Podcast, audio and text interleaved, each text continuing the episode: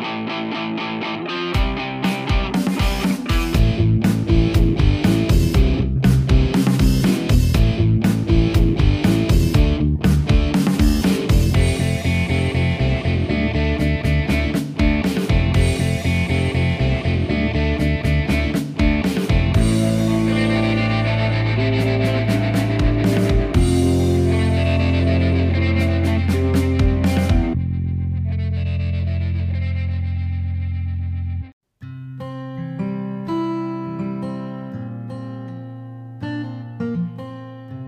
Bienvenidos al Aftershock, mi nombre es Rodrigo, este es el episodio número 67, mm, el primer episodio oficial grabado en el año 2022, aunque usted no lo crea, ya son 67 capítulos, y la verdad es que eh, a quienes no nos han escuchado, a quien por primera vez nos sintoniza y se toma su tiempo, su preciado tiempo para escucharnos, pues somos un podcast en el cual hablamos, opinamos, criticamos, y filosofamos de la industria y el arte en los videojuegos.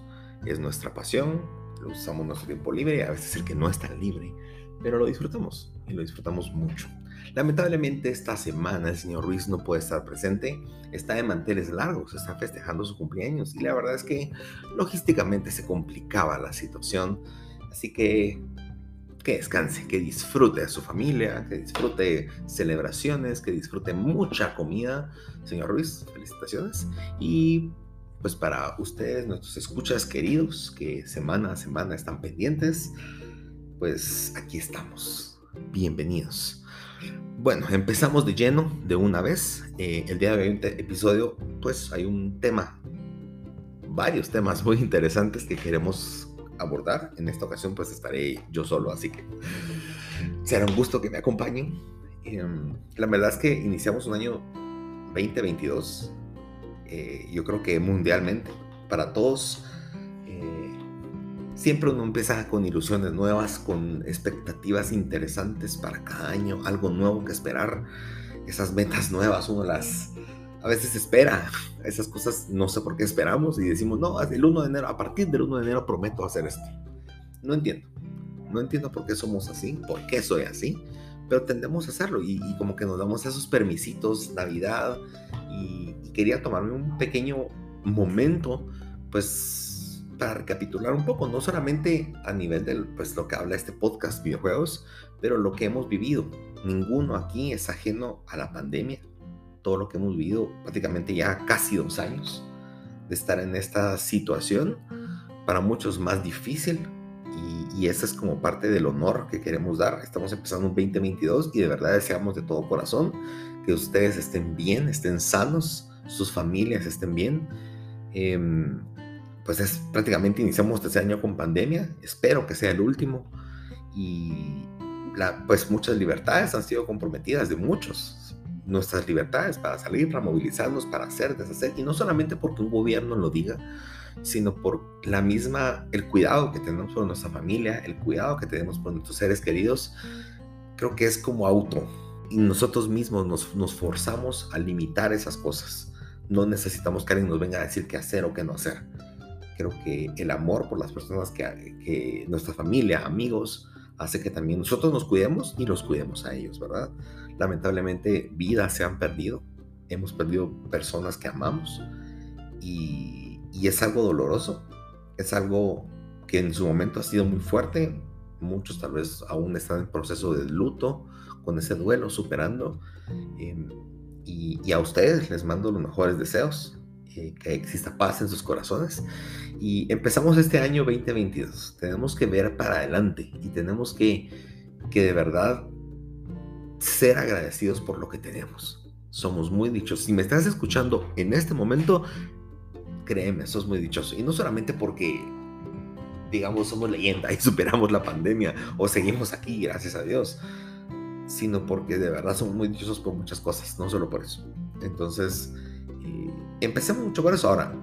Es bonito hablar del futuro, de las metas, de a dónde vamos, de qué queremos hacer. Inclusive el año pasado en este podcast lo hicimos y nos trazamos metas que queríamos cumplir durante el año. Spoiler alert, si vieron el episodio de la semana pasada, perdón, escucharon el episodio de la semana pasada, podrán saber que muchas metas no se cumplieron. Pero no tengan pena.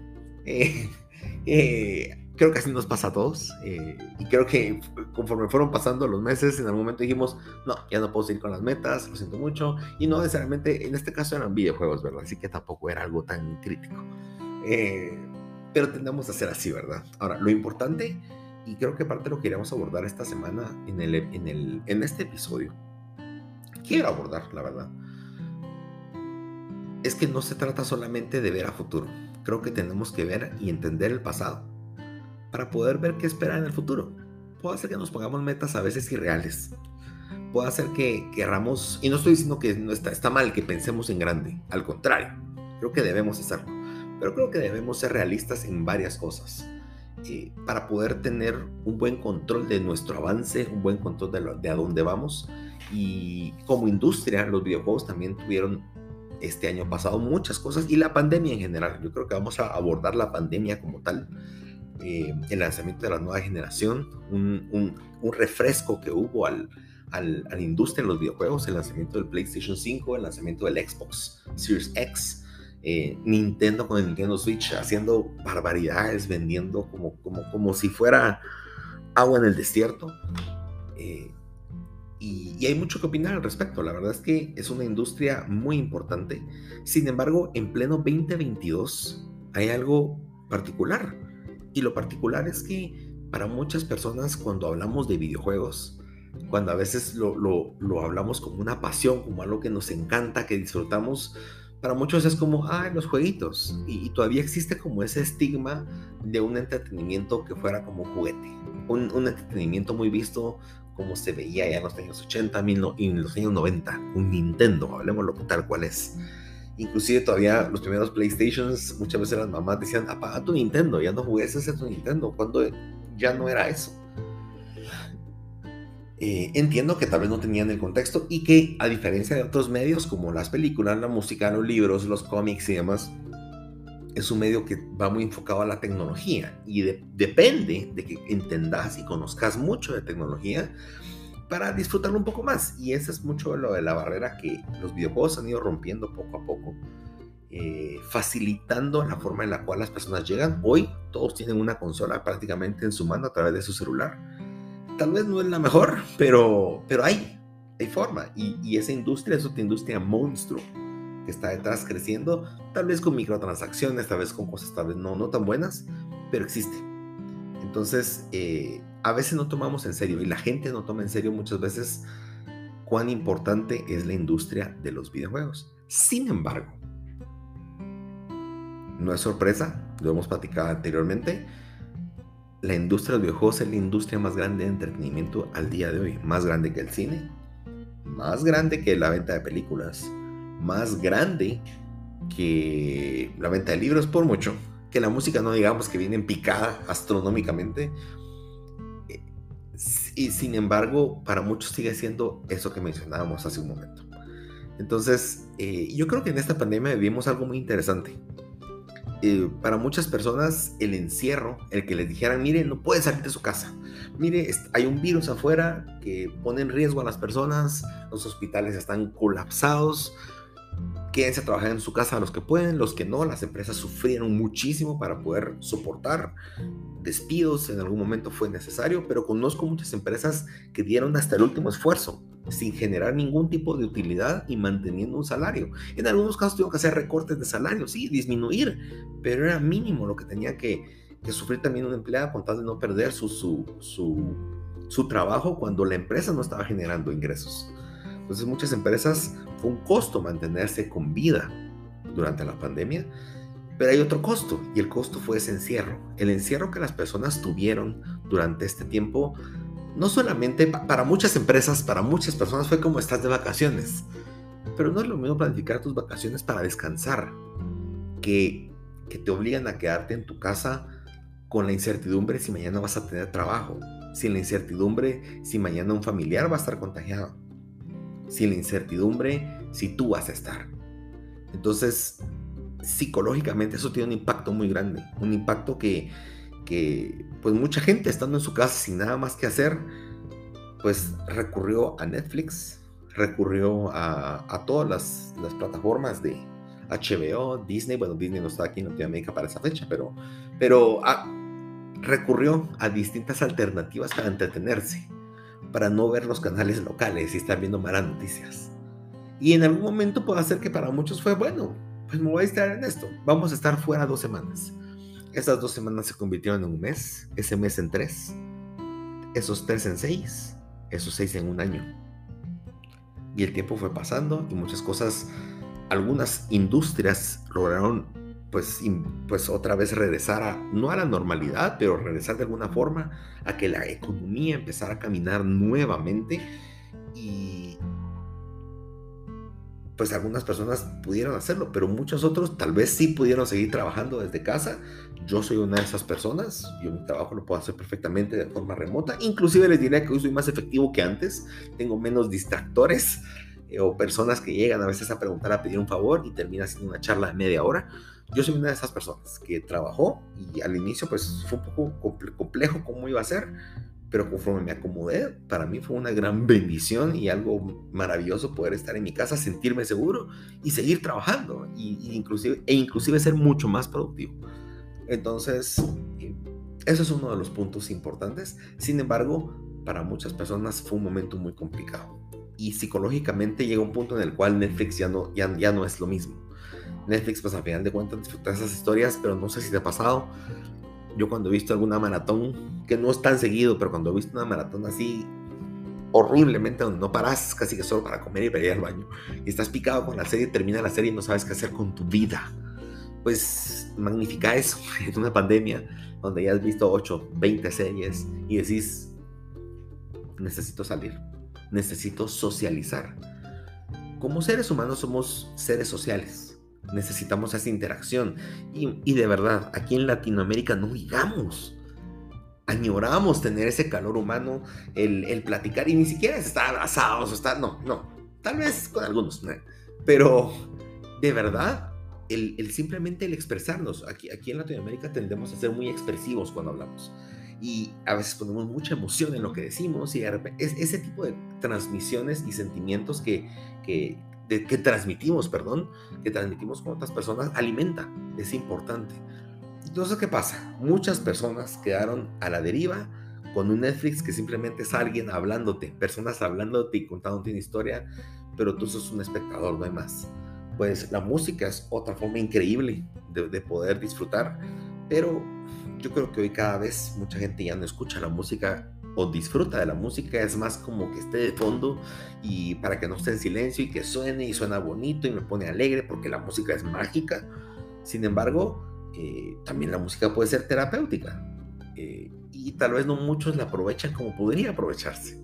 Ese es otro motivo. La lectura, la lectura es tal vez la siguiente más importante en la cual te puedes meter a un universo, a soñar, a, idear lo que el autor te está describiendo y disfrutar historias maravillosas.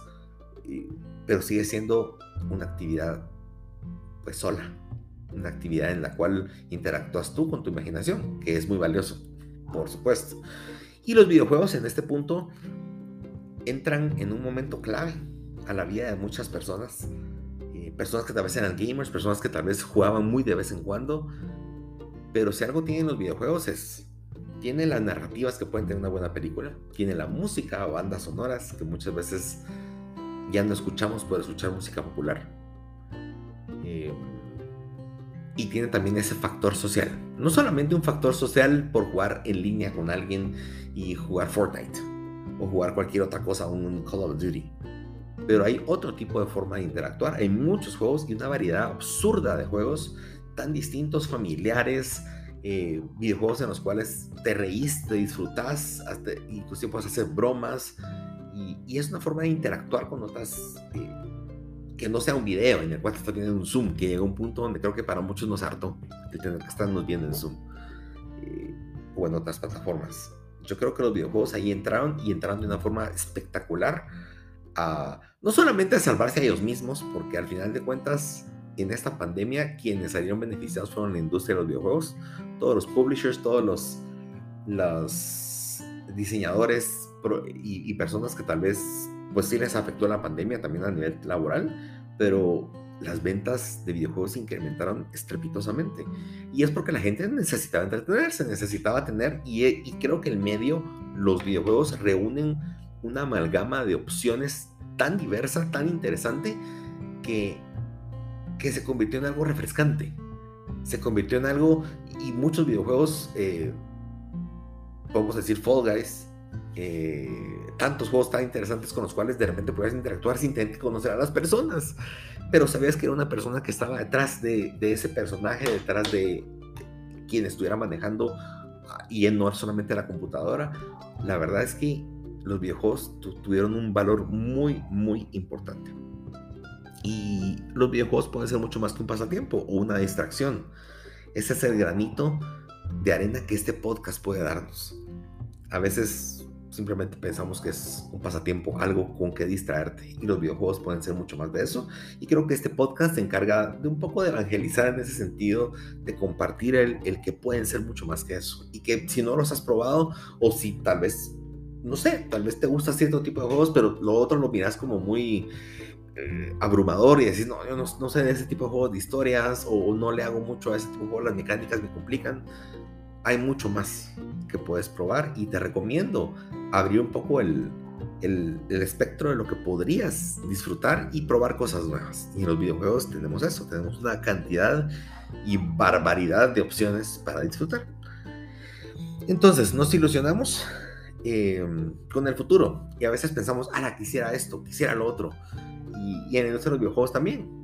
Quisiéramos o qué quisiéramos que juegos salieran, o a veces ideamos con, con no sé, cosas que vinieran, por ejemplo, el PlayStation VR, o, cosas interesantes que podrían ver la gente que, o, si hoy no tienes una consola nueva generación, ideas esa expectativa de qué te ofrece un PlayStation 5 o un Xbox Series X, da cierta como cosquillita adentro, porque te interesa verlo, esa es parte, esa es parte de la magia de los videojuegos que la tecnología es bien marcada cuando, cuando da un paso adelante. Notas el cambio y decís, ah, esto, no es, esto se siente distinto. En las películas pasa un poco menos. En las películas, aunque hayan cambios de tecnología muy interesantes, usualmente se diluyen porque son mucho más seguidos los cambios y que no dependes de una tecnología específica para disfrutarlo, ¿verdad? Eh, pues hablamos de 4K además, pero eso no hace una película buena. Ese es un punto muy importante. Entonces, vamos a ver un poco de qué sucedió desde el lanzamiento del PlayStation 5 y Xbox Series X, cómo es que la industria lo adoptó, cómo es que las personas tomaron eso, qué tuvimos nuevo que entender y ver cuál es la posición al día de hoy.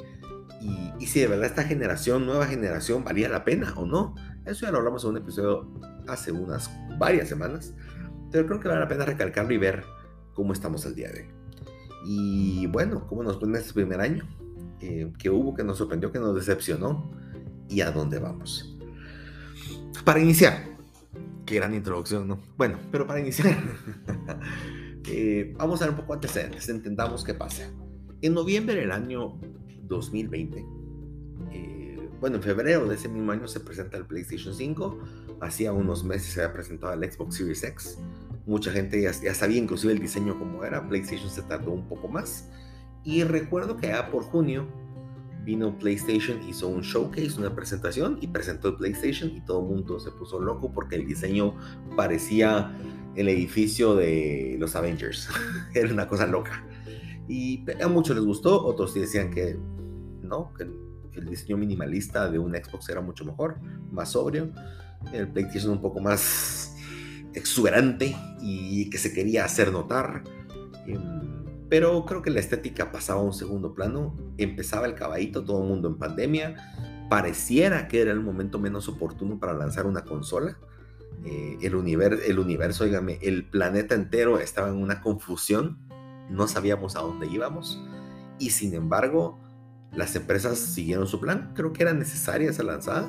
Muchos criticaron eso ya que fue un año muy bueno, el 2020. El 2020 tuvo lanzamientos increíbles y puedo mencionar unos cuantos, dos voy a decir, porque tal vez hay, varios, pero dos que de verdad tuvieron un hito. Número uno, The Last of Us, que criticaba más no poder y amado por muchos más. Y creo que también esa, esa pólvora que había en ese videojuego y que hacía que, vibraran a veces los comentarios en internet también provocó que vendieran más. Así que los que querían que vendiera menos provocaron exactamente lo contrario.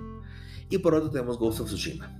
Eh, los dos últimos exclusivos grandes que lanza PlayStation en exclusivos para PlayStation 4 y tenemos juegos que de verdad la gente decía, pero si tenemos aún estos juegos, juegos que hoy gráficamente eran bastante superiores a mucho de lo que se ha presentado en la consola, eso es normal, siempre al final del ciclo de las consolas vemos lo que de verdad podían hacer las consolas.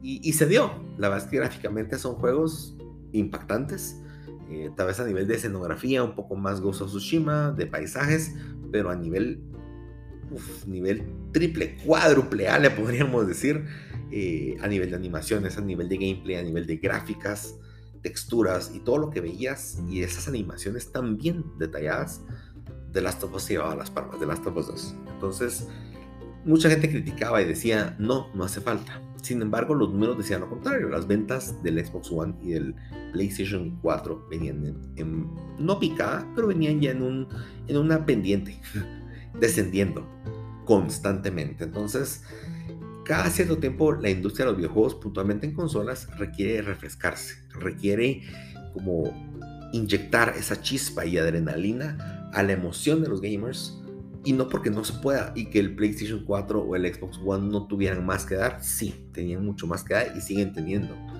pero necesitamos esa emoción y estas generaciones cada vez han sido más largas. Nuevamente era una generación que empezó en el 2013 terminaba 7 años. Igual fue la generación pasada en el PlayStation 3 y el Xbox Series, en el Xbox 360. 7 años de generación, creo que ya, ya, es, ya, ya es notorio. Y, y empezar otro año, creo que la gente empieza a sentirse como, ah, y pierde, como decepcionada, y empieza a perder un poco el interés de, esa de lo novedoso, ¿verdad?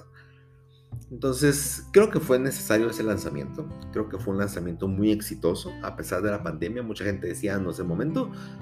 Creo que lo fue. Hoy los números nos dicen que lo fue. Sin embargo, hay otros problemas que surgen ahí. Em, y por otro lado, tenemos un Nintendo que pues simplemente va por las nubes. Está vendiendo como pan caliente. Pero ahí hay algo interesante que vamos a hablar más adelante. De, de cómo esos números a veces con Nintendo pueden ser un poco engañosos. Entonces, a nivel de antecedentes tenemos el hardware. Me refiero a la venta de consolas. Estamos conscientes que ahorita para inicios del año 2022 las consolas tienen apenas 14 meses de haber salido.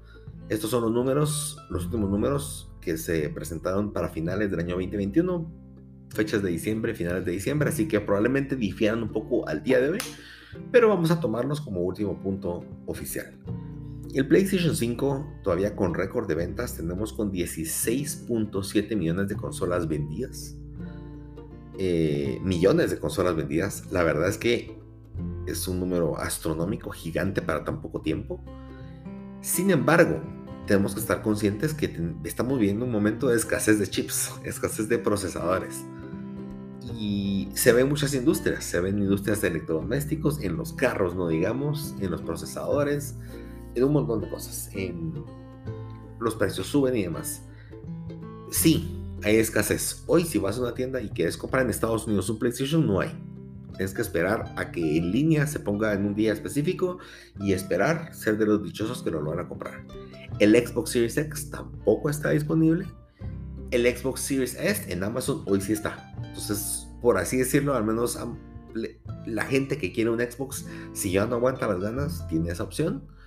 Em, pero el hecho que todavía hayan, te, dice algo, te, dice que la verdad es que la demanda no es tan alta, a pesar de que la consola te, ofrece casi que todo lo que te da la nueva generación en un nivel más bajo de procesamiento, pero las velocidades del, disco duro y demás están presentes. Entonces, número uno, estamos hablando que estos números que estamos viendo de PlayStation es con escasez. Debemos tomar en cuenta de que si hubiera habido stock y suficiente más para distribuir, estos números definitivamente tuvieron que haber crecido. Ese es un punto importante a tomar en cuenta. El Xbox Series X, eh, pues nada, nada que envidiar. 11 millones de, de consolas vendidas en esos 14 meses. Hay que tomar en cuenta, es fácil ver y decir, ah, le está dando una paliza el PlayStation 5 al Xbox. Eso no es cierto. En este primer año, esos 5 millones de diferencia probablemente tengan más que ver con la nostalgia y tengan más que ver con que también Sony tuvo más opciones de ventas y logró tener una cantidad, a pesar de la pandemia, muy alta de consolas. Pero la demanda fue mucho mayor. 11 millones de consolas es un excelente número. Para que tengan un poco de contexto, el Xbox, el primer Xbox, que no fue una mala consola, vendió en, en sus 5 años que estuvo de vida, cuando no existía un dominio tan grande y demás. Bueno, aunque en ese año el PlayStation 2 sí fue una barbaridad. Vendió 25 millones de consolas. Quiere decir que esta consola está por llegar a la mitad de esa cifra en cuestión de 14 meses. Estamos bien. Si hiciéramos una proyección, pero burda, pero burda, burda, burda, y multiplicáramos eso por 7 años, que no va a ser así, usualmente las mejores ventas de las consolas empiezan a partir del tercero al, al año 5, eh, pero supongamos que vendieran exactamente igual, de acuerdo. 77 millones de consolas no es nada malo. Entra en el ranking de las mejores consolas de la historia. Entonces, el Xbox Series X está muy bien. Y no solamente Series X, los números son Series X y Series S. Entonces son buenos números, estamos bien. El, el, es mucho más de lo que estaban vendiendo las consolas ya de PlayStation 4 y, Xbox, y no digamos Xbox One, esa cosa ya no vendía. Pero, pero al menos se nota que se revitalizó y se nota en las redes sociales, se nota en YouTube, se nota en todos lados. La gente habla de los juegos nuevos, la gente comenta, la gente comparte. Eh, y vemos algo muy interesante aquí que vamos a ver a continuación. Em, el Nintendo Switch, por otro lado, ya con 5 años, casi 5 años de estar a la venta, tiene 100 millones vendidos, 100.7 millones vendidos.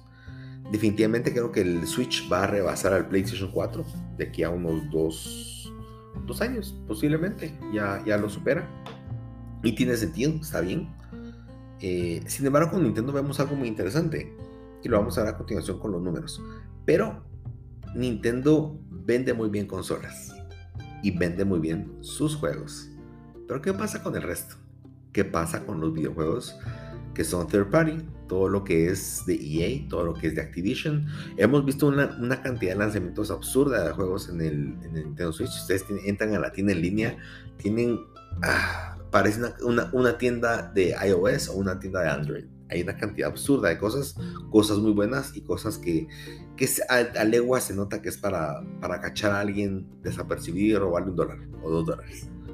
Em, hay de todo. Y ese es un factor, ahí de, un pequeño detalle.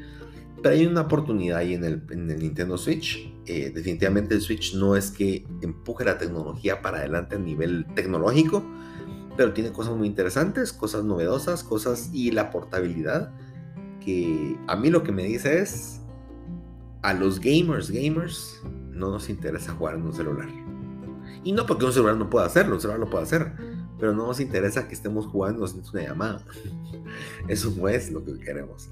Y, y creo que aún existe ese deseo de tener un sistema o un dispositivo dedicado para eso, para jugar, para entretenerte por ese momento. Entonces, esa es la realidad de hoy. Tenemos a dos consolas, con buenas ventas iniciando y, Nintendo también con excelentes ventas que ya empezaron a declinar, pero creo que no es algo que sea de preocuparse, es algo que definitivamente está esperado y creo que Nintendo sabía que iba a pasar. Entonces, por hardware, esa es la realidad el día de hoy. ¿Qué pasa con PC? Em, con PC tenemos algo particular y es que PC no tiene este tipo de, de brincos exponenciales tecnológicos. PC se mantiene en esos pequeños brincos casi que cada 6, 7 meses, que es cuando lanzan nuevos procesadores, cuando sea, entonces es un formato muy distinto en el cual si quieres mantenerte in y te, te quieres mantener con lo último y la tecnología más de punta, primero es carísimo y segundo necesitas estar cambiando seguido. Por supuesto, la arquitectura es una y la arquitectura eh, conforme vas subiéndole, es más como irle cambiando, modificando, un sistema más modular. Entonces, creo que también simplifica muchas otras cosas, pero complica otras, ¿verdad? Entonces, eh, esa es parte entonces de PC, que tengamos números específicos, podríamos ir a verlos, pero creo que se complica esta, este tema. Entonces, siguiente, y aquí viene parte de lo importante, donde vamos a desmenuzar cosas importantes. A finales del año 2021 se compartió una lista de cómo estuvo el, las utilidades, el revenue, el revenue que generan estas empresas, y se publicó el top 10 de las empresas de videojuegos que más revenue eh, generaron, que más utilidades generaron. Y me pareció muy, muy interesante, y estoy seguro que ustedes lo van a ver también. En el puesto número uno tenemos a Sony con 25 miles de millones de dólares. En inglés sería 25 billion. Solo para que estén enterados. Eh, por si no lo sabían, billones no se billions no se traduce a billones, se traduce a miles de millones y billones es en español otra cosa. Entonces, solo tomen en cuenta. 25 eh, miles de millones es el número uno y prácticamente casi el doble que el segundo lugar. Esto nos dice mucho. Primero, PlayStation, estos números no son ventas de consolas, porque recuérdense, las utilidades es después de que quitas tus gastos, tus costos operativos. Quiere decir que en una consola, cuando quitas el valor de todo lo que hiciste, lo que te queda de utilidad, esa ganancia, que en este caso es mínima, eh, literal es mínima para un PlayStation 5, eh, eso es lo que ganan. Entonces estos números no es eso. Estos números son venta de videojuegos y licencias. ¿A qué me refiero con licencias? Tus ventas de videojuegos, pues ellos generan, ellos crean videojuegos, ellos invierten en estudios, crean videojuegos y los venden. Y entonces las utilidades, em, ya restando el, lo que se invirtió en el estudio, todos los, los gastos fijos, lo que queda, que es un buen margen, es de ellos. Sin embargo, ellos tienen una tienda virtual, el PlayStation Network. Ahí es ahí donde está el factor importante y en donde empresas como, como Apple con iOS o Android también generan sus utilidades más importantes, más que con vender celulares, tómenlo en cuenta, o vender sistemas operativos, es las ganancias que dejan las ventas digitales. Entonces, ¿qué sucede? Vamos a poner un ejemplo. Viene un estudio Supermassive, vamos a poner ejemplo. Supermassive recientemente lanzó el juego, Hades o Hades en español. Tenían juegos Bastion y varios juegos interesantes anteriormente, pero enfoquémonos. Ellos sacan un juego, es un estudio independiente. Ellos deciden, pues, solo a quien los auspicia, les, les paga sus regalías. Ellos ejecutan, ellos desarrollan, se, se echan un juego maravilloso que tengo una anécdota que contarles con ese juego. Y bueno, ellos desarrollan Hades eh, lo sacan a la venta y dicen queremos vender en PlayStation Network. Ellos llegan a PlayStation, miren, aquí está mi juego, lo pasan a certificación, Sony lo valida, corre bien en un PlayStation, tiene todo lo necesario, bueno, lo ponemos en tu tienda. ¿Qué sucede? Sony les está vendiendo la plaza. Eh, para los que han estudiado marketing, la plaza es en donde vendes, así de sencillo. Y la plaza tiene un valor, no solo porque pongas un puesto de algo a vender, en la calle vas a venderlo. Necesitas una plaza adecuada y por eso existen malls tan famosos aquí en Latinoamérica porque la gente va a pasear a esas plazas, va a, pasear a un mall, a un centro comercial y el hecho que una empresa esté ahí pagó por el derecho a estar ahí. Esa es la plaza. Entonces, eh, pues genera más tráfico y hay tiendas o plazas que generan menos tráfico o más tráfico. En el caso de PlayStation Network, eso es lo que vende PlayStation. Ellos te venden esa plaza y te dicen, mira, yo tengo aquí a 16 millones de gente con PlayStation 5 y a 114 millones de personas con PlayStation 4. Poneme tu tienda y te aseguro que X porcentaje de gente te va a ver semana, semanalmente. Y eso es lo que, eso es lo que venden. Entonces ellos están, mira, si ellos venden tal vez en, Steam, que también están ahí, eh, por supuesto, es otro mercado gigante, pero es un mercado con más competencia, con un montón de características distintas.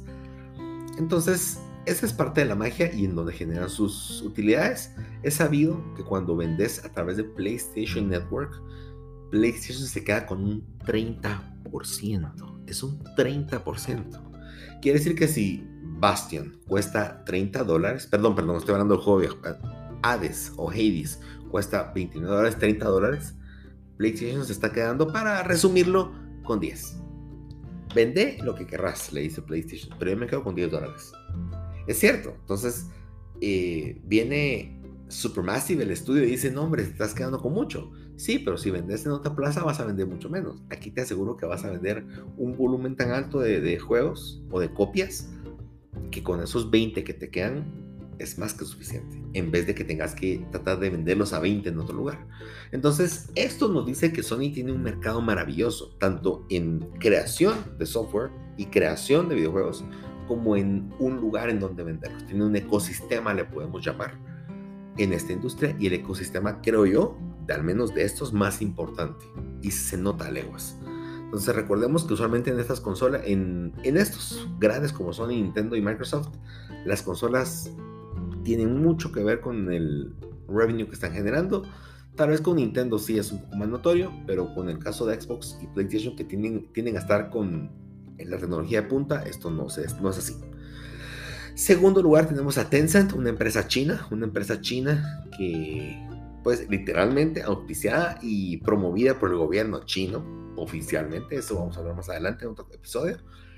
Pues viene Tencent y viene Tencent y ellos han ido comprando en los últimos años muchos estudios, estudios a veces independientes que, que sí tienen un buen repertorio, pum, pum, pum, han comprado y hoy tienen un, un catálogo de estudios y propiedades muy interesantes. Cabe destacar que ellos también tienen em, plata metida en Activision, que también está en el listado, en Take Two y en Epic Games. Quiere decir que de lo que generen también esas empresas que vamos a ver en este listado, ellos tienen su tajada también. Por supuesto, tal vez no tan grande, pero tienen una tajada. Así de grande es ese imperio. Ellos tienen 13.9 miles de millones. Después tenemos a la, nuestra amada Nintendo con 12.1 millones, miles de millones. Aquí está el detalle. Nintendo vendiendo como pan caliente a las consolas, vendiendo juegos absurdamente. Miramos el año, hace poco vimos las ventas de, Animal Crossing, que apenas tenía un año de haberse lanzado y tenía 32 millones de copias vendidas, más que cualquier juego exclusivo de PlayStation, por ejemplo te dice cuánta gente compra los juegos exclusivos de Nintendo. Y así son, hay historias con Mario Kart, con Smash Brothers, Super Smash Brothers, con, con Mario Galaxy, con Zelda Breath of the Wild. Entonces, estos juegos venden, pero de verdad en números absurdos. Pero estos números a mí me dicen, y venden más que PlayStation en ese sentido. Pero estos números a mí me dicen que con los third party o los otros, como hablamos hace un momento con PlayStation, con los que generan y les permiten la tienda para comprar, no están generando esa cantidad. Y tomando en cuenta que los números o los números de Nintendo en hardware son mucho mejores. Ellos sí ganan dinero. Cuando tú compras, y es, vamos a hablar claro, algo claro, algo bien claro y pelado. Si tú vas y compras un PlayStation, tú estás comprando tecnología que con 500 dólares por aparte no la conseguís. Imposible. Si tú compras el procesador y vas, tu PlayStation te sale en 800 dólares. PlayStation, por supuesto, te lo puede vender más barato porque ellos compran por mayor, hacen acuerdos con, con AMD, con, no sé, los procesadores, con, con los discos duros y demás, con cada proveedor, porque saben que van a vender millones. Entonces, ellos les dan precios, pues, mucho más accesibles. Viene Sony, la arma y dice cuál es el precio más adecuado. Como yo no genero plata con consolas, yo te la vendo tal vez con una pérdida mínima y si no con un margen mínimo. Entonces, así funciona. Entonces, cuando tú compras una Xbox o un PlayStation, tú estás comprando una ganga a nivel de tecnología. Porque ellos no esperan ganar con eso. Su negocio no es vender consolas, su negocio es vender el espacio en su tienda. Su negocio es vender videojuegos, no vender consolas. Pero ¿qué pasa con Nintendo? Nintendo, ellos son muy astutos. Ellos vienen y dicen, yo te voy a vender una experiencia, yo voy a idear tecnología económica barata que pues por supuesto el desarrollo tiene un precio. Pero cuando armas un Nintendo Switch, el procesador que tiene, la pantalla que tiene, un Nintendo Switch te cuesta la mitad de lo que te, a lo que te lo están vendiendo. O sea, al vender a un Nintendo sí hay una utilidad. Hay una utilidad palpable, ellos ganan plata por venderla y ellos pueden darse el gusto de venderlo a un precio más caro porque ellos están vendiendo una marca. Al igual como alguien viene y paga precios astronómicos por un iPhone que tal vez tiene una contraparte en Android con el doble de tecnología, con el doble en capacidad de tecnología, pero no es iPhone. Así funciona. Entonces, por supuesto, alguien puede decir, no, es que hay otros beneficios. Perfecto, sí, pero a, grosso modo, y si mirar los números en bruto de los costos, eso sucede. Tú puedes y vendes, tú puedes vender según tu marca. Entonces Nintendo hace eso. Nintendo tiene una marca tan prestigiosa y tiene fans tan leales que están dispuestos a gastar 60 dólares por sus juegos y que nunca les bajen de precio. Están dispuestos a pagar por una consola mucho más cara de lo que en verdad vale. Pero ellos están vendiendo una experiencia, te están vendiendo el entrar al universo Nintendo, el tener acceso a sus juegos que no están en ningún otro lugar. Entonces, suena bien romántico hablar de estos números y qué bonito y entender cómo es que se mueven estas, estas, estas piezas en este ajedrez de la industria de los videojuegos. Pero esos 12.1 miles de millones es menos de la mitad de lo que genera Sony. Entonces Sony está haciendo algo muy bien. Eh, y creo que también la consola, el lanzamiento de las consolas, genera esa novedad. A mí esto, esto lo que me dice es esto. Nintendo venido también con tan buen modelo de negocio, genera menos de la mitad de lo que genera Sony, pero en un año en el que nadie quería una generación nueva de consolas, pero Sony lanza y toda la gente dice quiero probar ese nuevo producto. Quiero probar más Morales. Quiero probar Demon Souls quiero ver qué es lo que hace esta consola nueva. Y empiezan a comprar juegos en vez de esperarse a las ofertas. Generan ese hype, esa emoción de decir, quiero invertir, quiero gastar, quiero probar, quiero ver esta nueva generación. Eso es el valor que está dando esta nueva generación de consolas. Y Microsoft también los números impresionan. Ellos son el número 4 con 11.6 miles de millones de dólares. Apenas medio bueno, apenas 500 millones menos, que en ese nivel es, es pareciera poco, pero es mucho, en realidad. Pero para que Microsoft tenga también casi que un poco menos de la mitad de Sony en, la generación del Xbox One, eso no era así, era mucho menos. De verdad, los, los números de Microsoft te pueden hablar muy claramente de que no es, no es lo que podría ser. Los números ahorita de Microsoft te está diciendo que la nueva, que la nueva generación de verdad provocó algo en ese mercado. Esos, números son, absurdos. En un año normal, probablemente PlayStation hubiera sido un poco más bajo, pero seguramente Microsoft hubiera estado unos 7, unos 6 miles de millones. Porque su negocio no son los videojuegos. En este caso, ellos sí generan otro negocio con licencias de, Microsoft, con licencias de Windows, con licencias de Office y demás. Ese es su negocio más grande y tienen más productos y líneas de negocio, por supuesto. Pero aquí me dicen estos números que al estar estos tres gigantes en los primeros lugares, es que la nueva generación de consolas está haciendo las fichas, como decimos aquí en Guatemala, o está generando el dinero, está generando la plata. Entonces, es una industria vibrante, una industria que genera absurda cantidad de plata. Seguimos ahora un poco más rápido con la lista. Número 5 tenemos Activision Blizzard con 8.1 miles de millones. A pesar de todos los problemas que tuvieron con demandas esta semana, esta, este año, así que, perdón, el año pasado, 2021, yo sé, nos confundimos hasta escribiendo cheques. Pero bueno, siguiente, Electronic Arts, una de las empresas más odiadas, pero que vende FIFA. tenemos con 5.5 miles de millones.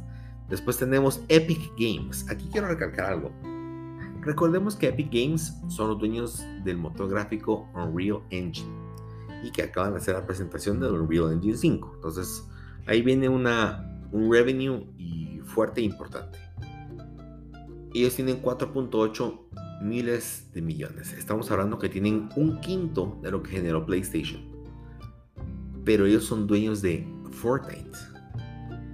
Y aquí si algo me dice leer esto yo y ver que Epic Games está en el número 7, es que un juego como Fortnite, a pesar de que es tan masivo y gigante, en definitiva no es el, lo que puede provocar. O sea, individualmente es un monstruo, pero si te pones a pensar en lo que de verdad puede ser como empresa Epic, está muy lejos de llegar a, esas, a esos niveles como los publishers más importantes y Fortnite ya empezó su declive. Entonces ellos necesitan, y es normal, pasó con World of Warcraft, ha pasado con Counter-Strike, hay juegos que de verdad llegan a ser el top y generan una cantidad absurda de dinero, pero es difícil mantenerlo en ese, en ese nivel. Entonces yo creo que lo más sabio es, es segregar y simplemente decir, bueno, no voy a enfocarme ni le voy a meter, o sea, le voy a meter plata a por supuesto, pero tienen que empezar a generar otros juegos y no solamente uno o dos. Tienen que empezar a generar suficientes juegos como ha hecho PlayStation o Nintendo con sus franquicias para que tengan un abanico de opciones de dónde escoger. Un abanico de opciones e intentos. No todo va a pegar, no todo va a ser un Fortnite pero conforme más intentes y si tenés la plata, tenés que asegurar ese futuro. Si no, un día va a desaparecer, se va a ir de la moda Fortnite y Epic va a quedar otra vez en la calle de la amargura. Entonces tenemos un Epic con 4.8 miles de millones. Después tenemos a Take Two Interactive, los dueños de Grand Theft Auto, con 3.1 miles de millones. Otra vez el mismo ejemplo que Epic que les acabo de decir, pero con otro videojuego gigante. Después tenemos a Sega Sammy con 2.3 miles de millones. Aquí tenemos a Sonic, tenemos a la, la franquicia de Yakuza. Ahora Judgment también, hay juegos muy buenos. Y, por último tenemos en el número 10 a Bandai Namco con 2.2 miles de millones. Aquí tenemos todo lo que es Dragon Ball Z, Tekken, Ace Combat y mucho más. Em, fue un buen año. Se generó buena plata. Y mucha gente encerrada en su, en su casa, mucha gente pudo optar a una consola, pudo optar a videojuegos. Eh, no te dejaban salir. Ah, no, es que todos los centros comerciales están cerrados, que no se puede salir, solo a domicilio. Tranquilo. Hoy tenemos plataformas digitales en la cual, con que tengas una conexión a internet, puedes comprar el videojuego que te gusta y lo descargas. Y ahí es donde estuvo el negocio. Sí, hay Netflix. Sí, pero hoy Netflix es un commodity. Netflix está en el, en el horizonte. No es una novedad. La gente no habla de Netflix como, como lo hablaba hace 10 años cuando empezaba y era como, wow, viste qué increíble Netflix. Todas las películas que hay. No, hoy tenés tantas opciones más y a veces la gente tiene Netflix y lo sigue pagando porque sí. Pero simplemente ya se volvió parte del panorama. Y este año vino, vino Disney Plus a comerle el mandado. oficialmente. Entonces, en Estados Unidos ya hay más suscripciones de Disney que Netflix. Eh, no sé si en Latinoamérica va a ser un cambio tan radical, soy honesto, pero así de fácil pueden competirle. Eh, y así pasa con el resto de las industrias. Entonces, como videojuegos, de verdad creo que tuvieron un... Ese crecimiento dice mucho. En pandemia, ¿cuántas industrias desaparecieron? ¿Cuántas empresas no pudieron aguantarlo? Y la industria de los videojuegos simplemente creció. ¿Por qué? Porque es así de importante, aunque muchos no lo creen. Entonces, ese es uno de los puntos importantes. Em, ya con esos, con esos pues, em, antecedentes que tenemos de cómo estuvo el año 2021, ahora vamos a ahondar un poco con qué resaltó, qué tuvo ese año que de verdad eh, resaltara y fuera más y fue relevante como nueva generación. Y creo que encontramos varios temas a considerar. Hay algo importante acá. Número uno, ¿qué aciertos y desaciertos tuvo la nueva generación? Número uno, estabilidad en rendimiento. ¿A qué me refiero con esto?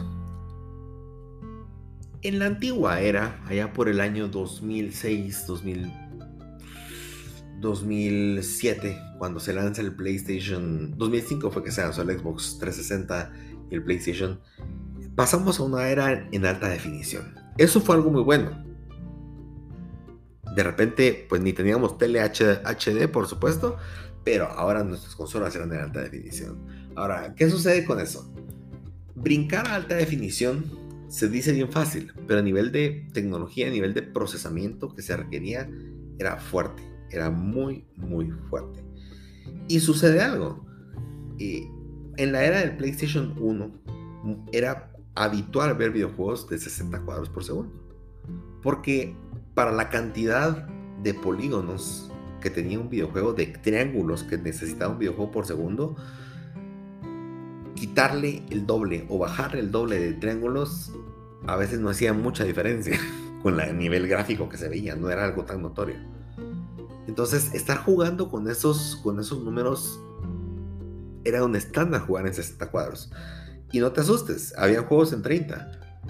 Pero la mayoría de juegos en PlayStation no corrían a 60 cuadros. Y es algo muy particular porque por algún motivo en Europa corrían a 50 cuadros, que es un número bien raro. Eh, por, por, el, por cómo refrescaban las televisiones en su momento, no era tan notorio. Bueno, pero en resumidas cuentas, era fácil jugar con los 60 cuadros. A partir de la era HD con el PlayStation 3 y Xbox 360, muchos juegos tuvieron que regresar, con tal de llegar a esos 720p, que era el primer paso a la alta definición, o 1080i. A pocos juegos 1080p. Y creo que solo en PlayStation 3. Y solo los exclusivos, para que lo tomen en cuenta. Eh, llegó un punto en el cual para poder alcanzar ese nivel de alta definición con la tecnología que se tenía en el año 2005-2006, pues no se podía llegar a 60 cuadros. Entonces, era imposible. Entonces, ¿qué pasa? Vimos una era de 7 años en las cuales nos acostumbramos a jugar juegos en 30 cuadros por segundo. Si nos iba bien, porque muchos juegos corrían a 22, corrían a 20 y eso es un problema pésimo. Y muchos juegos todavía están así, de esa era. Entonces nos ocurría eso, ¿verdad?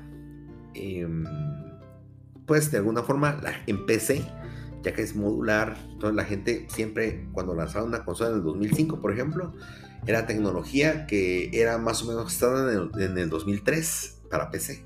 Entonces cuando se lanza en el 2005 el Xbox 360, en el año 2005 para PC era como, ay no, esa consola está viejita, no, no tiene este poder. Entonces en PC vienen con todos los años usualmente jugando a 60 cuadros. Claro, con las gráficas también no tan magistrales como el día de hoy, siempre un paso adelante, pero si tenías la capacidad y la plata, podías invertir y tener 60 cuadros. Entonces para PC era normal escoger, tal vez no jugar 60, pero era normal escoger. Si no te alcanzaba la plata para una tarjeta gráfica, pues jugabas a 30 o jugabas a menos, pero tenías las opciones. Entonces eso, eso ocurre cuando entramos a la era del PlayStation 4 y Xbox One, sí fue un, crecimiento brutal. Pero para que se notara el cambio gráfico, la verdad es que primero pasar y, hacer oficial 1080p. Xbox One sabemos que llegó a 900p y duró un tiempo por ahí hasta que tuvo mejoras. Pero 1080p fue el estándar en PlayStation. Eso ya era una mejora, porque la verdad es que entre 720p y 1080 es notoria la diferencia.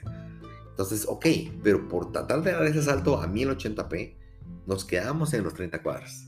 Cabe destacar que hay juegos que en todas las generaciones siempre fueron, lograron, algunos juegos específicos lograron correr a 60 cuadros. Y mi ejemplo aquí es eh, Wipeout o Gran Turismo. Ellos, por, o, o, en este caso también Call of Duty, ellos requerían correr a 60. Un Call of Duty a 30 es injugable. Si ustedes dicen, no, sí se puede, no se puede no se puede jugar, o sea, no, se le pierde completamente el feeling.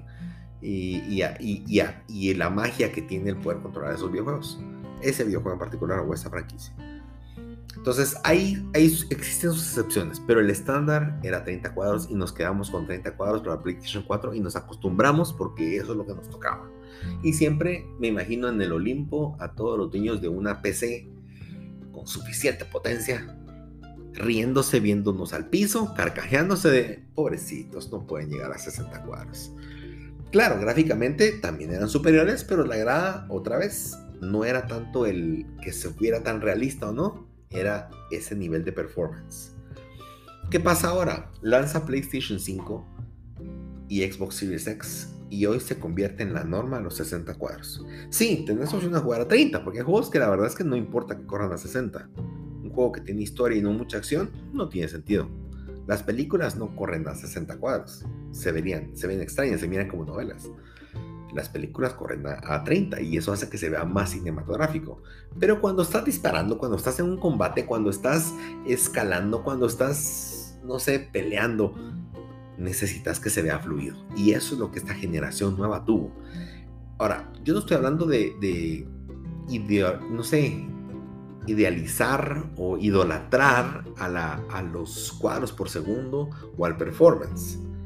Pero sí creo que es importante recalcar que esa estabilidad en el rendimiento hoy ya no se lo envidiamos a PC. Y es más, hay juegos que todavía pueden correr a 120 cuadros por segundo que en PC también ya no nos pueden decir se jactan, aunque usualmente esos 120 cuadros por segundo ah, es bien difícil notar la diferencia. 60 cuadros es lo que tu ojo percibe bien. Entonces, Ese es uno de los puntos más importantes que esta generación trajo a nosotros. La verdad es que yo la aplaudo porque me gusta tener esas opciones. Me gusta saber que hoy tengo eso. Ahora, tengo un negativo para mí. Y es que lamentablemente hoy todavía estamos en la primera camada de juegos que tuvimos este primer año que escoger. Usualmente te dice, ¿quiere calidad, quality o quiere performance? O, a ver cómo corre. ¿Por qué te pones a escoger? Entonces, ¿qué pasa? Terminaste escogiendo entre calidad, jugar a 4K, pero 30 cuadros. Ah, claro, 4K se ve chulo, se ve precioso, pero 30 cuadros. O juegue a 60 cuadros, pero le tengo que bajar a 1400p 1400 pesos para dejar claro no es nada malo y no es nada que no se puede que se envidie, es excelente resolución y creo que se pudo haber normalizado como la, la oficial. 4K sí es especial, o sea, no voy a decir que no, pero creo que no se siente tanto como el cambio de 720 a 1080p. Entonces, 4K definitivamente es una tele, buena televisión, que sea HDR, con buen HDR, no todas tienen buen HDR, y que tenga un, pues, preferencia LED y mejor si puedes una OLED, pero necesitas una buena televisión. Entonces ahí es donde puedes jugar un poco con que sí se puede, que no. Eh, eso es lo que no. Siento que todavía hace falta llegar y que la gente y que los estudios se afiancen con la consola, con la tecnología, para que ya no tengas que escoger y te digan, tranquilo, todos corren a 4K en 60 cuadros. Claro, aquí vamos a hablar horas de cómo llegar a eso y al rato reduciendo la cantidad de, procesamiento que tiene la imagen y demás, y puedes llegar a eso, pero para mantener la calidad gráfica no se puede. Vamos a llegar a eso, apúntenlo, porque así funciona. Esa es la magia de una consola, que cuando te casas con un hardware y te casas con esa arquitectura y con las capacidades, trabajas sobre eso y no estás acomodando a N cantidad de procesadores como el PC y demás. Entonces, por eso es que juegos como The Last of Us corren en un PlayStation 3. Son juegos que no debían correr en una PC. En una PC como PlayStation 3 no correría The Last of Us. Porque no están optimizadas para eso. Pero como Naughty Dog tuvo 5 años para trabajar solo en ese juego, en esa arquitectura, en esa consola, la magia sale a luz y ellos empiezan a hacer magia con ese hardware, pero porque pueden pasar 5 años trabajando con él. Entonces, pero también tiene un costo alto porque no puedes ir cambiando tan rápido de tecnología, ¿verdad? Entonces, es número uno. Número dos, la carga inmediata. No se imaginan qué mágico. Por supuesto, aquí sucede algo. Cuando tú eh, compras tu consola alta definición, qué bonito. Yo he escuchado muchos comentarios que pues no se mira muy distinto. Y ese comentario lo he escuchado en todas las generaciones que he visto. Y lo he escuchado en particular de muchos amigos que juegan de vez en cuando. Aquellos que se ponen a ver los pixeles tal vez sí lo notan. Pero muchos gamers de Play 1 Play 2 a veces no vieron la diferencia. Claro, hoy volteas a verlos y decís, por favor, es ridículo, pues tenés que verla. Pero así pasó y yo lo viví. Y mucha gente ha escuchado que en efecto mira el PlayStation 5 y dice, pues yo lo veo igual. Mejor mi cambio, que se quede ahí, que se quede en mi consola. Y, y no se están dando cuenta que, no solamente es eso, que no, que no, que el, cambio es, pero ¿qué pasa? Cuando tú pasas de un hardware menor a un hardware mayor, a menos que tenga la comparativa uno a uno y empezar a ver uno y otro, te das cuenta. Pero hay una forma más interesante de darte cuenta del cambio. Y yo lo viví recientemente. Cuando tú pasas a un mejor hardware, es fácil que tu cerebro se acomode a la nueva tecnología tu cerebro tiene algo particular, nuestro cerebro tiene algo particular, y es que estamos acostumbrados a cerrar gaps. En las palabras, si lo has visto cuando lees una palabra que tiene letras y números, pero se parecen algunas letras a esos números, tu cerebro automáticamente las cambia. Es cierto, viste que se ve distinto, un poco distinto, pero tu cerebro está leyendo una palabra que ha leído 20 mil veces y simplemente te dice, es esa palabra, aunque tenga un 4 en vez de una A. Eh, nuestra mente hace eso también con los videojuegos. Cuando jugábamos antes algo con n cantidad de polígonos que no se miraba real, para nosotros era magia. Porque nuestro cerebro llenaba esos huecos, esos orificios en las gráficas o en lo que hacía falta y nuestra imaginación lo hacía y nos hacía ver lo mejor de lo que en verdad se veía. Y eso lo hacemos siempre en muchas otras cosas, también pasa en las películas. Entonces, ¿qué pasa? Cuando migras a un PlayStation 5, pues simplemente tu cerebro al rato eso que él hacía para completar en el PlayStation 4 esos gaps. Venías y decís, ah, pues se ve pues similar. Pero me pasó a mí, vengo yo, jugué PlayStation, no sé, dos meses dedicado a PlayStation 5 mientras tenía mi PlayStation 4 Pro conectado. Cuando necesité jugar el 4 Pro, me vengo a dar cuenta que, oh Dios, qué lento. Y que, o sea, y gráficamente se notaba que no se miraba, o sea, se miraba mal. Empezás a notar la resolución, empezás a notar los cuadros por segundo, las caídas en cuadros por segundo, que antes tu cerebro lo acomoda con tal de no sentir tan fuerte ese cambio. Entonces venimos nosotros y es fácil cuando subís de tecnología no ver las cosas, pero cuando pasas de la tecnología nueva, después de disfrutarla y acostumbrar tus ojos, tus sentidos a esa tecnología y regresas, ahí te das cuenta de todas las falencias que tenía. Ahí te das cuenta. Y vas a narrar mi comentario y me van a perdonar. Pero así pasa también con las relaciones. Cuando estás ya con la persona que, que decidiste, y pues si estás soltero, tu novia, o si estás casado, y a veces volteas a ver en dónde estuviste, decís, no puede ser. Y no porque, por decir algo malo a la persona, pero empezás a ver esas cosas por las que dejaste a esa persona o te dejaron, porque de todo, en donde pues no se dio y las cosas que deja, te empezaron a caer mal y dices, no puede ser, te das cuenta cuando ya no estás ahí. y no estoy diciendo que tu, pareja ahora sea 4K y la anterior 720, pero a veces pareciera. Entonces, eh, pasa, pasa nuestra mente y cuando te gusta algo, cuando te gusta alguien, tapas esos gaps, esos, esos orificios, esas cosas que no, esas rasgaduras, esas grietas, les echamos como resanador, les echamos un poco de cemento para que no se vean bien, nuestra mente lo hace y dejamos pasarlas. Y cuando ya no estamos ahí y regresamos o de repente volteamos a decir, no hombre. Y eso nos pasa con la tecnología. Nos me pasó de HD cuando regresas ahora a definición normal. Te aseguro que cuando mirabas DVDs en una televisión CRT, no lo mirabas mal. Pero hoy que ya tenés una tele 1080p o 4K y regresas, se ve mucho peor a como lo imaginabas. Así funciona. Nuestro cerebro nos engaña, nuestro cerebro, y no es porque el cerebro nos quiere engañar, nuestro cerebro nos ayuda a ver mejor este mundo. Entonces, así funciona, así es como funciona y, y bueno, tenemos ese tema. La verdad es que el SSD en las consolas es magnífico y el SSD en el PlayStation 5 es espectacular. Sin embargo, el Xbox también tiene algo, especial y es que puedes cambiar de juegos instantáneamente. No entiendo por qué el PlayStation 5 no lo puede hacer. Yo creo que no tienen, no, no, lo, no lo han hecho aún o no lo han definido para que se pueda hacer, aunque tecnológicamente es posible. Creo que tal vez no es algo que prioricen o no vean como tan indispensable por el momento, pero creo que es un buen feature, una buena característica que tiene el Xbox Series X o Series S.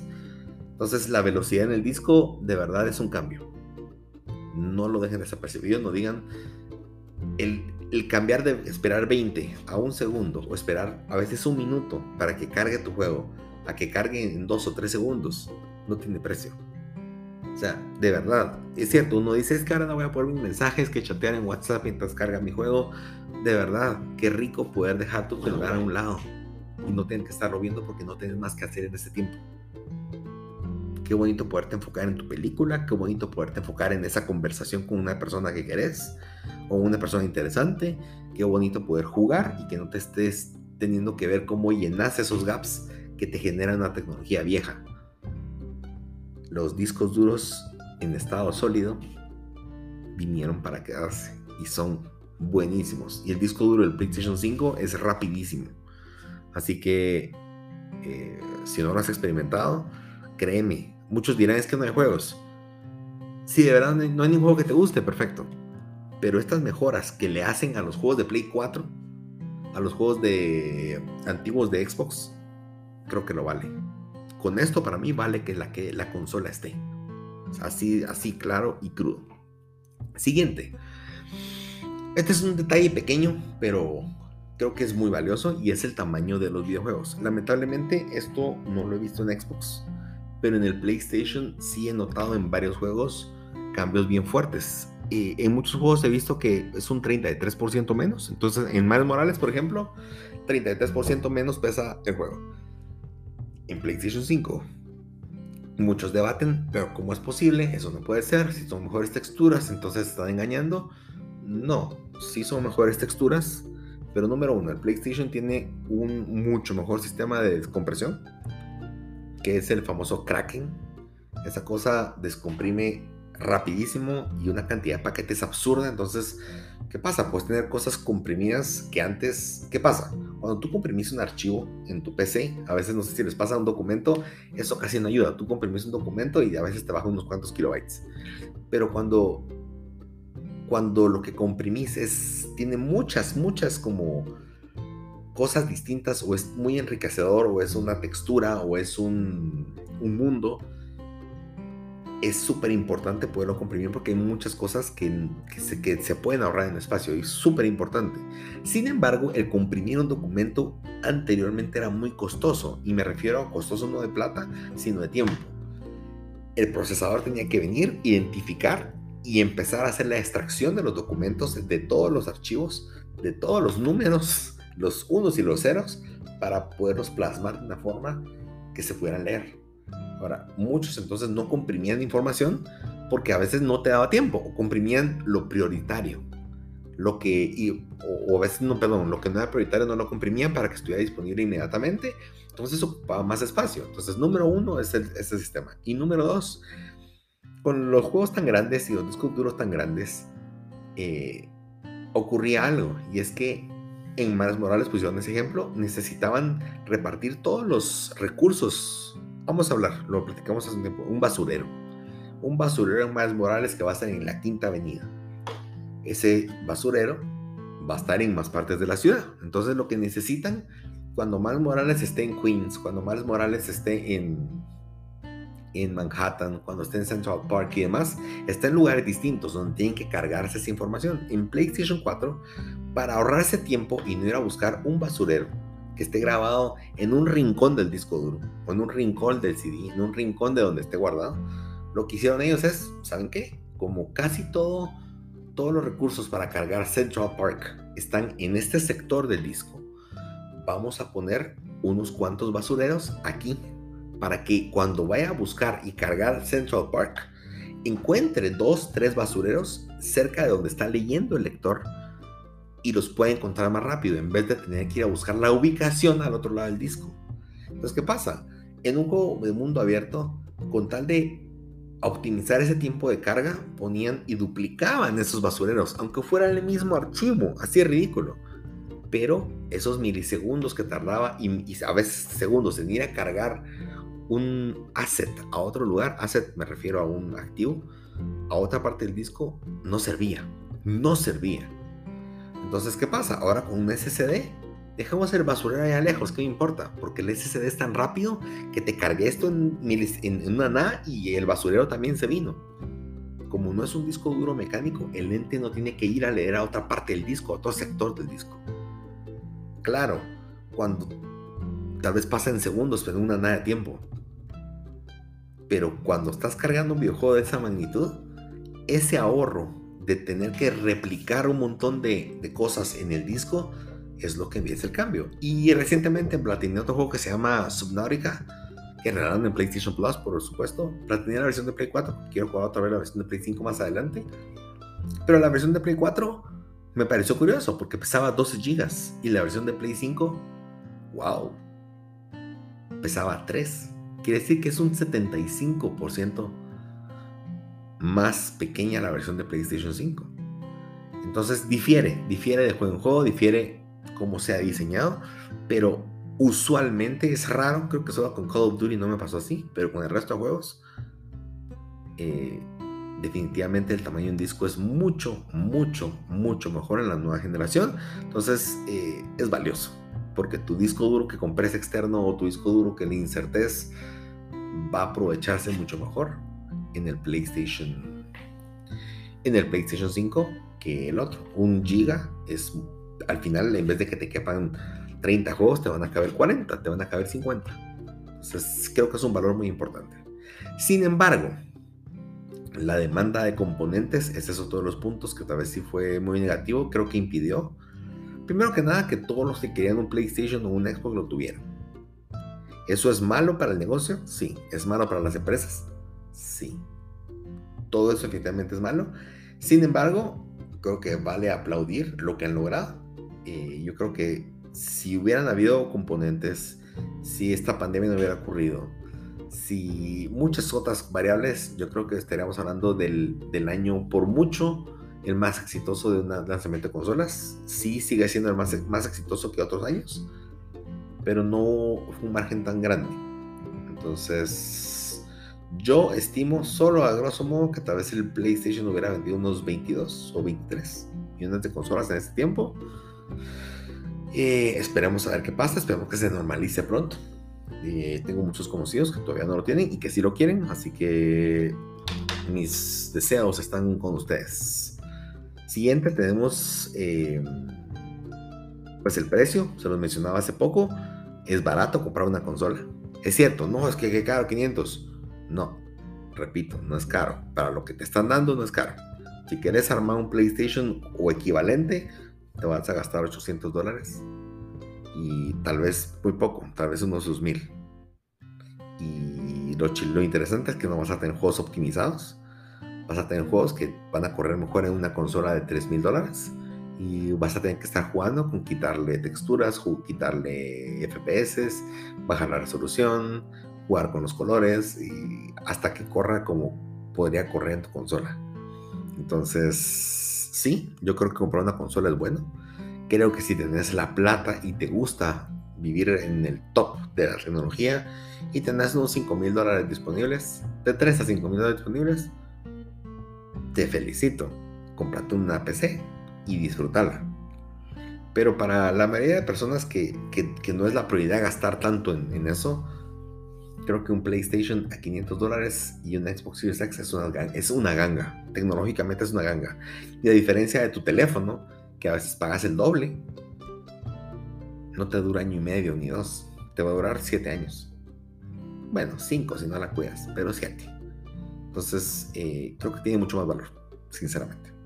Siguiente, eh, problemas con firmware y defectos. La verdad es que esto sí lo vivió de primera mano siempre cuando hay una primera edición hay mucho como miedo eh, por problemas de hardware y demás. Yo creo que esta, las últimas generaciones eso ha sido muy bueno. La verdad es que el, Red Ring of Death que tuvo el Xbox 360 en la década pasada dejó curados a todos y el control de calidad hoy es absurdo y magistral a la vez. Eh, el PlayStation y Xbox no han tenido casi nada de problemas y los problemas son tan minuciosos que no se cuentan. Sin embargo, hay un problema latente desde la generación pasada y la antepasada, y no digamos esta, y es con las actualizaciones de software, de firmware, cuando suben esta nueva versión del software de la consola. Yo siempre intento ser de los que no actualizan inmediatamente, espero una o dos semanas para que no hayan problemas reportados y actualizo. Eh, esperé en diciembre hubo actualización, no la actualicé, esperé. Y creo que por mediados de diciembre había pasado un tiempo, busqué rapidito, no encontré información y la instalé.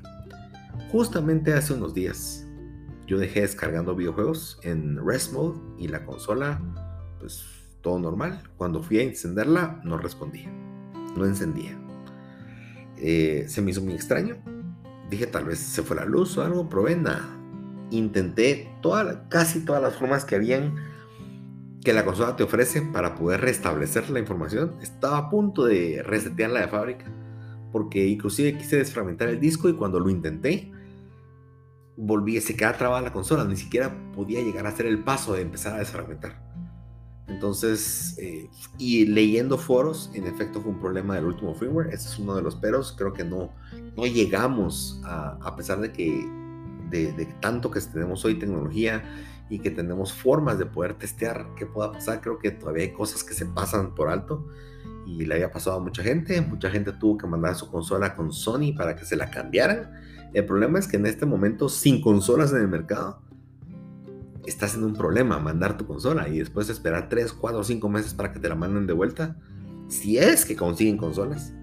Entonces es un problema, es un problema serio. Yo sí me asusté. Curiosamente, la forma en la cual lo arreglé fue desconectando la fuente de poder y dejarlo reposar por 30 minutos o más. Cuando regresé, no sabía por qué iba a funcionar eso. Imagino que hay un reloj interno y se resetea al pasar cierto tiempo. O, se regresa a un punto, o se reinicia, no sé. Eh, intenté otra vez y en esta ocasión sí logré pasar de la pantalla de inicio y logré. ¿Me asusté? Sí, porque, y no porque me voy a morir sin un PlayStation, pero me asusté porque de aquí a que consiga otro. Entonces, eh, ese es uno de los puntos negativos que veo que seguimos en esto. Eh, y por último, eh, juegos por servicio. El otro punto que ha crecido mucho y que se pudo replicar de una forma muy buena fueron los juegos por servicio. Me refiero a Fortnite, me refiero a PUBG, me refiero a, Destiny 2, me refiero a GTA todavía no, pero ya viene cerca. Y me refiero a Fortnite. Eh, también Warzone de Call of Duty. Todos estos que ya tenían su forma de trabajar en el PlayStation 4 y Xbox One, migraban perfectamente esta nueva generación y creo que fue importante que miraran porque muchos jugadores tienen siempre su Fortnite, tienen siempre su Call of Duty siempre al lado y en cualquier momento poder meterse a, ese como mundo online y partida Battle Royale constante que siempre está. Entonces creo que fueron muy efectivos en hacerlo y creo que fue muy importante. Mi ejemplo es con Destiny. Destiny si algo tenía es que ese juego a 30 cuadros por segundo es un problema. Y ahora la nueva generación, muchos usuarios que juegan en PC migraron de regreso al PlayStation porque les gusta más, les gusta más el ecosistema de PlayStation, pero a 30 cuadros eso no corre bien.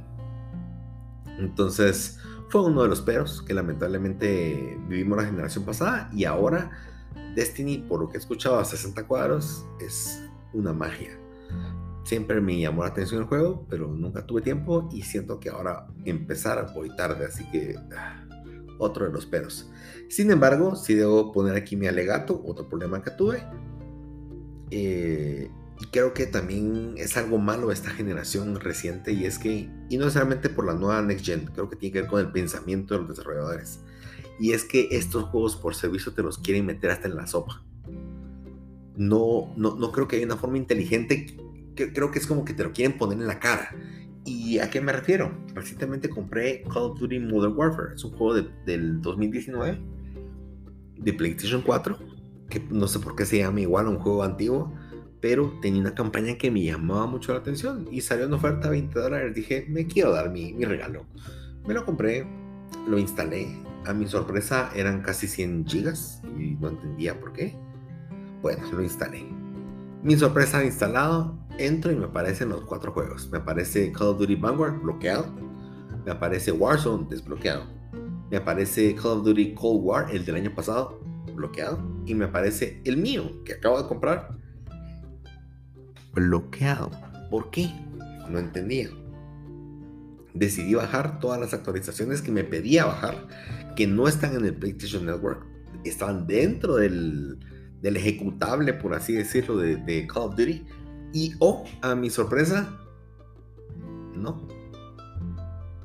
Uno tras otro fui descargando los parches. Descargué todos los de la campaña hasta que descargué todo lo de multiplayer y todo lo que había por haber. Llegando a 200 gigas, logré meterme a jugar el videojuego. Esa es una.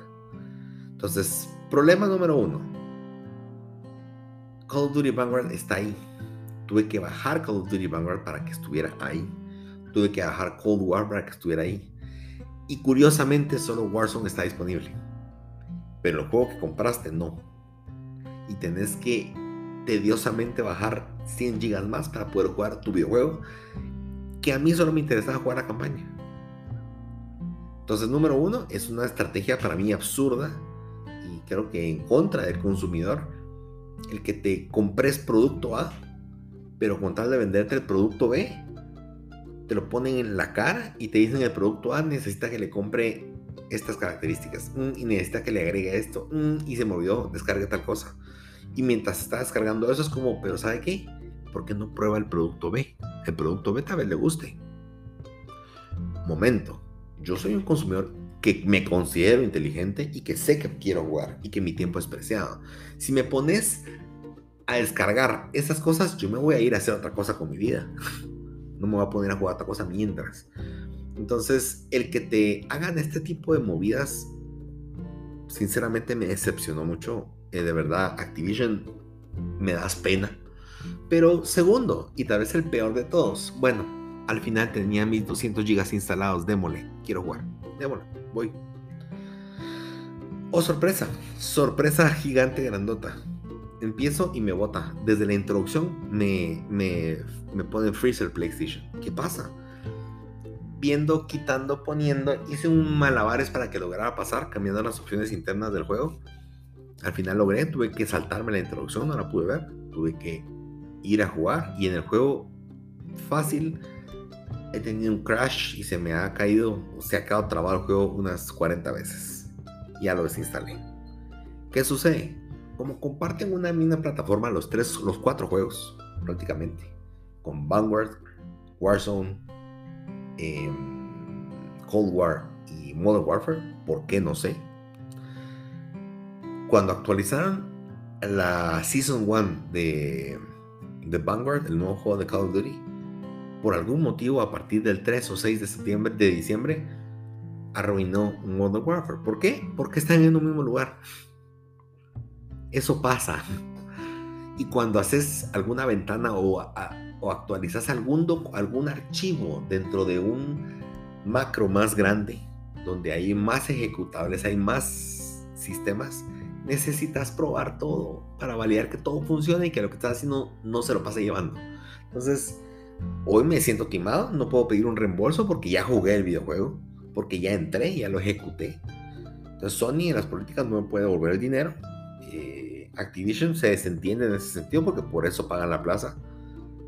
Y yo me quedo sin poder jugar mi juego. O puedo jugarlo, pero viviendo de crash, de crash, en crash, de crasheos, dicen.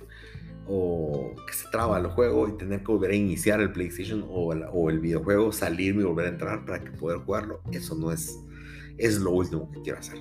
Lamentablemente lo desinstalé, voy a estar pendiente si llega a haber algún parche que lo solucione, pero por el momento su necedad por meterme Call of Duty Warzone entre los dientes ha provocado que a mí no me interesa volver a comprar un Call of Duty. Porque a mí no me interesaba jugar su Warzone. Lo jugué una vez y la verdad es que lo vi y dije yo, no, no quiero hacer esto. Ahí que, que lo intenté a mí me interesan las historias. Me interesa en las historias de Call of Duty tienden a ser relativamente buenas y cortas. ¿Qué más quiero? Y estoy dispuesto a pagar 20 dólares por esa historia. Recíbanme el dinero y déjenme jugar, por favor. Entonces, em, consejo, no compren Call of Duty, al menos los últimos tres, eh, si no les gusta esto. Entonces, esa es una. Segundo, y importante, los servicios. ¿Qué pasa con los servicios? ya existían en las generaciones pasadas, pero ¿qué pasa ahora? Con PlayStation Now no hay nada nuevo que hablar. Con, bueno, con la penetración de Game Pass, la verdad es que Game Pass es como, es como la novedad de esta generación. Yo tengo mis reservas un poco, pero creo que es muy bueno que los juegos nuevos los puedas jugar de entrada. Tal vez el modelo que no me gusta es el modelo Netflix, que lo que tiene esto es que, es que hay una rotación. Los juegos no van a estar ahí para siempre y tu tiempo es limitado. Entonces, tú estás jugando X juego y tú miras que en la lista está el juego Y, otro juego con otro nombre, no sabes cuál es. Eh, o no sabemos, no le vamos a poner un nombre. El juego Y. Pero yo hasta que termine el juego X no voy a probar el juego Y porque quiero terminarlo. Terminas en 2-3 semanas el juego X. Y cuando vas a buscar el juego Y, ya no está. ¿Por qué? Porque es por servicio. Y los servicios de Game Pass y Netflix también van rotando. Entonces, como tienen que pagar licencias por esos videojuegos, llega un punto en el cual, miren, este juego se va a ir. Si te avisan, mandan una notificación por Facebook y demás, donde te dicen estos juegos van a dejar de estar en Game Pass. Pero, ¿qué pasa si no lo puedes jugar en ese momento? Entonces, estás pagando una licencia para jugar la foto de lo que está disponible en ese momento. Y eso es lo que para mí como modelo de juegos no, no me cuadra porque entonces no tengo una enciclopedia tan grande como te la hacen ver. Ese es un tema importante y la verdad es que creo que sí es a mí, a mí la verdad es que sí no me, no me agrada tanto. Pero Game Pass eh, pues está siendo fuerte y, más, y más que fuerte y suscripciones que sí ha tenido, eh, yo creo que lo mejor es la percepción que tiene con el cliente. El cliente, él siempre ha hecho saber que, que los juegos nuevos como Halo este año, y Forza Horizon 5 estuvieron disponibles desde el, desde el día 1, te dice mucho. Te dice mucho y la gente tiene la percepción de, sí, compro mi Game Pass y no tengo que comprar juegos. Y eso tiene una repercusión más allá. Eh, ¿Cuál es la repercusión? Es muy sencilla. Si ustedes ven la venta de juegos, siempre está liderado por PlayStation y Nintendo. Pero ahora que Xbox promueve el Game Pass, ya no hay ventas de juegos. O son tan pocas que no ni siquiera se ven al horizonte. Entonces es uno de los puntos negativos. La verdad es que el modelo, no digo que sea bueno o malo, simplemente es el modelo y va a tener sus cosas buenas y va a tener sus cosas malas. Y número uno, pues las ventas están cayendo. Em, para Xbox ni siquiera figura en las listas de ventas ahora Xbox. Y es por el servicio. Y está bien, el servicio pues les va a generar otra línea de negocio distinta donde probablemente están recibiendo mejor dinero que el que van a recibir de otra forma. Em, el problema de esto, y el problema principal es que yo creo que corroes, se corroe el, cuando un videojuego está disponible tan fácil y a veces está y a veces no. Eh, se pierde esa pertenencia. Ahora, aquí es donde viene la contraparte. Yo soy muy un fiel eh, habido. La verdad es que estoy bien siempre en pro del PlayStation Plus. Yo soy estoy suscrito desde 2011 y la verdad es que tiene algo particular y que siempre lo vi, pero creo que ahora es más claro. Si tú fuiste te suscribiste a PlayStation desde que inició Plus o inclusive en 2011 como yo, hoy tenés una cantidad de casi 900, 800, 900 juegos disponibles. ¿Y por qué digo que es importante? Es cierto, PlayStation Plus te ofrece 4, 3 juegos mensuales al día de hoy. Mire, descargue estos tres juegos. Están disponibles este mes. Lo interesante del PlayStation es que no es que tengas esos juegos ese mes, es que ese mes los puedes canjear. Pero media vez tengas tu licencia, los juegos están ahí hasta que tengas tu licencia. Si tienes tu licencia en 10 años, espero, ahí van a estar tus juegos. Entonces, hoy esos 900 juegos los tengo ahí disponibles. Y no es como Game Pass, que me los quitaron. Y simplemente, por, aunque tenga servicio, no los tengo porque los quitaron de la biblioteca. En este caso, yo tengo juegos que ya no están en la biblioteca de PlayStation Plus, pero lo canjeé hace 8 años y si lo quiero descargar está disponible. Por supuesto, tiene un paso extra, porque el paso extra es canjearlo. Tengo que recordarme mes a mes de irlo a canjear y creo que ese podría ser un punto negativo que mucha gente en Game Pass no lo ve. Podría ser que Sony quiera hacer una mejora y diga, ¿saben qué? No tienen que canjearlo el día va a salir tal día y automáticamente va a ser agregado a sus bibliotecas personales. Podría ser una solución, sin embargo, creo que si lo hacen automático mucha gente ni se va a dar cuenta que tiene un juego más. De esta forma creo que Sony canjeando logra que la gente esté eh, consciente de lo que está haciendo y de que hay una opción disponible nueva de juego. Si no, van a pasar meses y van a decir, no, estoy, no me está dando nada, voy a cancelar el servicio, cuando Sony esta te lo, te lo puso de bandeja de plata. Entonces, personalmente soy mucho más, eh, promuevo más eh, lo de PlayStation Plus, pero creo que sí requiere mejoras, creo que requiere cambios. ¿Y, y porque a qué me refiero? PlayStation Now debería ser quien compite con Xbox Game Pass. Sin embargo, PlayStation Now, la diferencia que tiene con Game Pass es que no tiene juegos nuevos, es solo eso, no hay más. Pero a Sony, a nivel de negocio, no le conviene tener juegos en un servicio así. Porque Sony los está vendiendo como pan caliente. Si yo estoy vendiendo bien, si yo tengo una panadería y me está haciendo comprar todos los días el pan, ¿para qué te voy a poner suscripción en donde va a tener pan todos los días por una cuota chiquita? No. A, Xbox le convenía Game Pass por la situación en la cual estaba pero a PlayStation no le conviene ese modelo. Ellos sí venden juegos. Entonces son cosas distintas. Yo creo que la mejor forma en la cual PlayStation puede competir con Game Pass eh, en la óptica del cliente es con PlayStation Plus. PlayStation Plus tiene una buena presencia, la gente la conoce, le gusta, eh, le ha gustado por mucho tiempo, no lo siente caro, lo, lo considera justo. Qué mejor que montarse sobre eso, ¿no? Y Nintendo, ¿qué decirles de Nintendo? pues sacó tu servicio con juegos de 64 y Sega Genesis y le puso un precio carísimo y casi nadie se suscribió, pero es normal. Yo creo que conforme el catálogo de 64 crezca, va a cambiar. Eh, mientras tanto, pagar 60 eran, si no estoy mal, 50 eh, y aparte 75 por el grupal es demasiado caro para lo que te están dando. No tiene sentido. Y, bueno, con eso dejamos el tema de servicios. Lamentablemente el episodio tardó mucho más de lo que pensaba.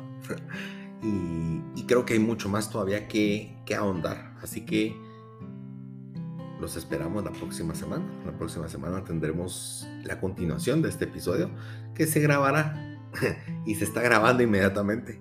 Sin embargo, creo que por respeto también al tiempo de ustedes creo que también para abordar, yo creo que no es, creo que es importante continuar con la secuencia del, tema. Eh, van a poder tener esto dividido en dos episodios distintos. Eh, y para que lo puedan disfrutar. Yo creo que ese es, ese es creo que el, punto principal. No saturar y tener un episodio de tres horas. Yo creo que ya el tiempo apremia y que lo hayan disfrutado. Creo que pueden disfrutarlo, pueden volverlo a escuchar, compártanlo con las personas que crean que les podría gustar o que les podría interesar de este tema, no solo del año 2021, sino de la industria. Creo que temas bien interesantes. Eh, y para darles una, una, pequeña pizca de lo que va a continuar, eh, vamos a hablar de cuál es ese feeling next gen. Y vamos a hablar un poco más ya aterrizado de que el feeling, no tanto de las cosas técnicas, sino el feeling y de los videojuegos.